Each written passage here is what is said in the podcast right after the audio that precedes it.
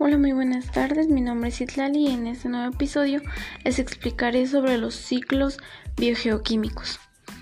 Em, se le denomina así al movimiento de cantidades masivas de carbono, nitrógeno, oxígeno, hidrógeno, calcio, sodio, azufre, fósforo, potasio y algunos otros elementos entre los seres vivos y el ambiente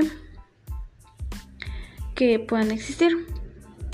Eh, sin estos ciclos biogeoquímicos, los nutrientes se agotarían y la vida desaparecería. Eh, se llaman nutrientes o nutrimentos.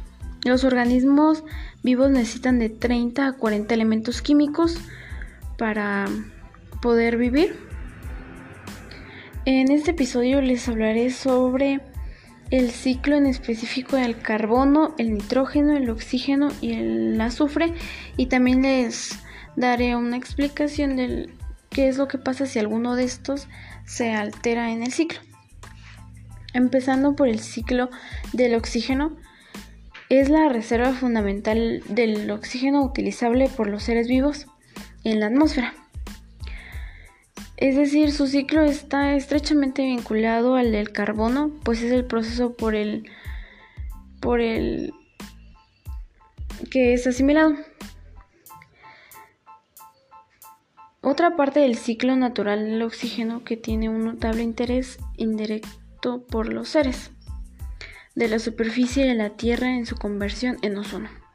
El ciclo del oxígeno es la cadena de reacciones y procesos que describen la circulación del oxígeno en la biosfera. Es decir, el ciclo del oxígeno es, por ejemplo, un árbol libera oxígeno un animalito libera dióxido de carbono y el árbol lo necesita para volver a producir oxígeno y es así como se da este ciclo. El oxígeno es el elemento más abundante en masa en la corteza terrestre, en los océanos y el segundo en la atmósfera.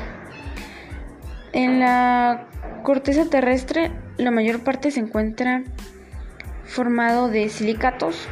En los océanos se encuentra en moléculas de agua. En la atmósfera se encuentra como oxígeno molecular. Y el oxígeno molecular que está presente en la atmósfera y disuelto en el agua interviene en muchas reacciones de los seres vivos. Puede ser en la respiración celular y también por esto se produce el oxígeno y también puede producir glucosa a partir del agua, dióxido de carbono y radiación solar. El oxígeno es ligeramente soluble en el agua, aumenta su solubilidad con la temperatura. Eh, también por las propiedades de los sistemas acuáticos. Eh, ahora veremos cómo funciona el ciclo del carbono. El ciclo del carbono es el sistema de transformaciones químicas de compuestos que contienen carbono en los intercambios entre la biosfera, atmósfera, e hidrosfera y litosfera. Es decir, este es un ciclo biogeoquímico de gran importancia. Esto nos ayuda a la regulación del clima de la Tierra y se implica en muchas actividades básicas que son importantes para la vida. El carbono es un componente esencial para los vegetales y los animales. También produce glucosa, carbohidratos importantes y está presente en la respiración y también interviene en la fotosíntesis que realizan las plantas. Este gas está en la atmósfera en una concentración del más del 0.03% y cada año aproximadamente un 5% de estas reservas de mm, CO2 se consumen en los procesos de fotosíntesis. Este dato es muy importante pues nos dice que mm, eh, cada año un 5% de estas reservas se consumen en los procesos que realizan las plantas. La vuelta del, del CO2 este, se produce cuando se hace la respiración, cuando los seres vivos oxidan y por otra parte los vegetales verdes que contienen clorofila también consumen esto durante la fotosíntesis y ellos vuelven a liberar oxígeno. Además producen el material nutritivo indispensable para los seres vivos, como todas las plantas verdes de la tierra, y pues así ejecutan todo el proceso. La respiración de los seres vivos por descomposición de la materia orgánica y como producto final también está en la en lo final del petróleo y la gasolina. El ciclo del carbono participa, participan principalmente los seres vivos y igual está presente más comúnmente en los incendios que se realizan a veces por causas de los humanos. Eh, también les voy a explicar lo del ciclo del nitrógeno. El nitrógeno en cada uno de los procesos biológicos y abióticos en que se basa el suministro de este elemento a los seres vivos. Para volver a contar con nitrato hace falta que los descomponedores lo extraigan de la biomasa dejándolos en forma reducida de ion amonio, proceso que se llama amonificación. También tenemos otro proceso que se llama nitrificación, que el amonio se oxida en este proceso.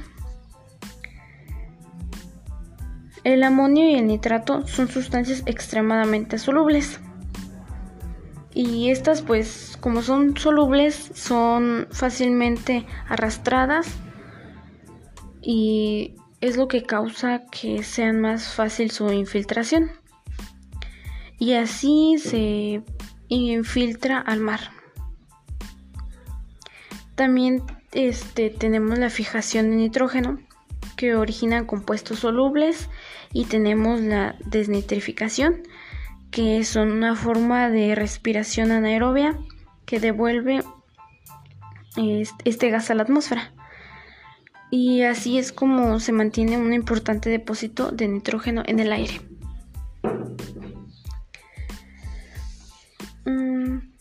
Aunque el amonio puede ser usado por la mayoría de los organismos vivos, las que más los utilizan son las bacterias del suelo porque derivan la energía de la oxidación de dicho compuesto y eh, lo derivan a nitrito y, y después a nitrato. También tenemos la fijación abiótica, que es donde ocurre, bueno, ocurre por procesos químicos espontáneos como la oxidación y reduce la acción de los rayos. También forma óxidos de nitrógeno a partir del nitrógeno atmosférico y tenemos la fijación biológica de nitrógeno. Es un fenómeno que depende de la habilidad metabólica de unos pocos organismos y estos organismos son los diazotrófos. Mm, la fijación biológica la realizan tres grupos de microorganismos diazótrofos, que son las bacterias gramenagatinas y las bacterias simbióticas. También tenemos a las cianobacterias de vida libre o simbióticas. La amonificación en este proceso, en este ciclo, es la conversión de ion a amonio del nitrógeno que en la materia viva aparece principalmente como grupos amonio. En este proceso los animales oxidan el nitrógeno y también se deshacen del que tiene un exceso. Si los animales no se pueden deshacer de este exceso, este pues oxidan el nitrógeno. Los animales acuáticos producen directamente amoníaco y los terrestres producen urea. La desintrificación es fundamental para el nitrógeno porque vuelve a la atmósfera em, y es la única manera de que no termine disuelto este gas porque puede terminar disuelto en los mares y así deja sin nutrientes a la vida continental. La desnitrificación es empleada en procesos técnicos de depuración controlada de aguas residuales. Es decir, este gas pues se utiliza para eliminar el nitrato de estas aguas que son residuales. La reducción desaciomilitoria es la respiración anaerobia del nitrato y el nitrito de la forma gaseosa. Esto se produce en esterolo, estercolos y turberas, donde están las bacterias, principalmente las bacterias del género Citrobacter. También tenemos el ciclo del azufre, pero antes de entrar en este tema quisiera hacerles una invitación para que mm, se inscriban al CECITENSAT número 24 Escatlán, que cuenta con becas de alimentación, la beca de bienestar Benito Juárez y también tenemos excelentes instalaciones, así como también unos excelentes maestros.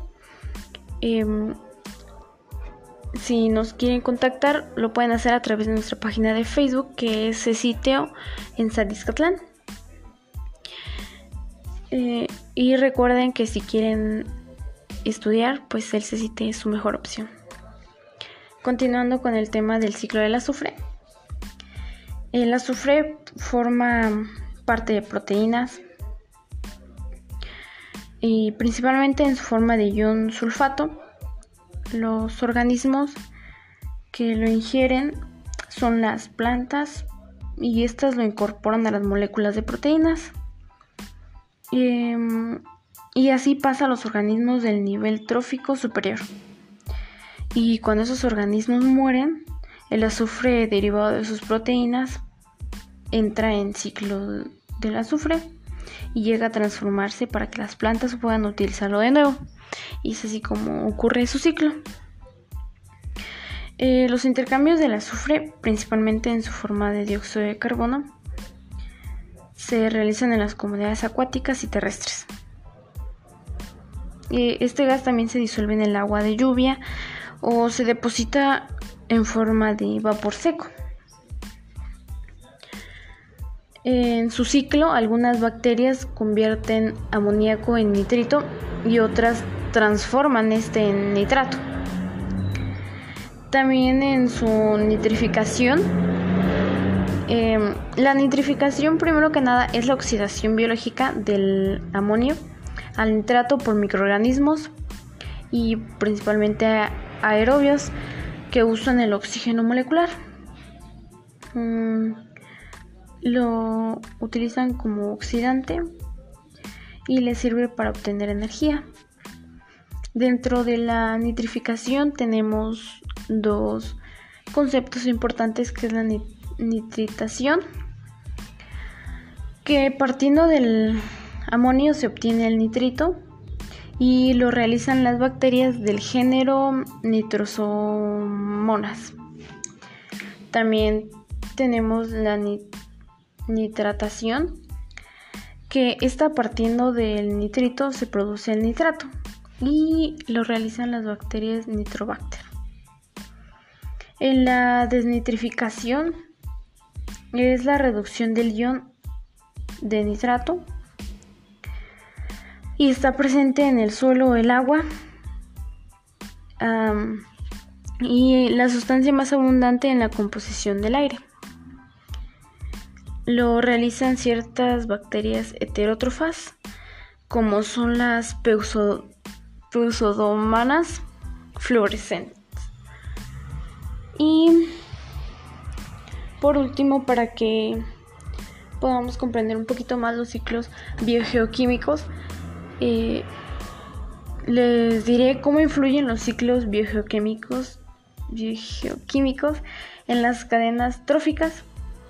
Eh, pues en estas al, funcionan transfiriendo energía y materia producida en los ecosistemas. La importancia del fósforo en los ácidos nucleicos es que le ayuda a mantener el balance del ácido base, que es el pH, como normalmente lo conocemos. Y, aquí viene la parte más importante. ¿Qué pasa cuando se altera uno o más de estos ciclos que les acabo de explicar? Pues se incrementaría el, gas atmosférico y esto disminuye el oxígeno, lo que nos afectaría tanto a seres humanos porque somos prácticamente con lo que vivimos y también a las plantas porque con esto pueden hacer su fotosíntesis. Y si esto pasa también contribuye al efecto invernadero, lo que no solo nos afecta a nosotros, sino también a nuestra atmósfera. Para concluir, este me gustaría dejar en claro que pues el ciclo, los ciclos biogeoquímicos son muy importantes tanto para los seres humanos como para las plantas, para los ecosistemas, para los mares.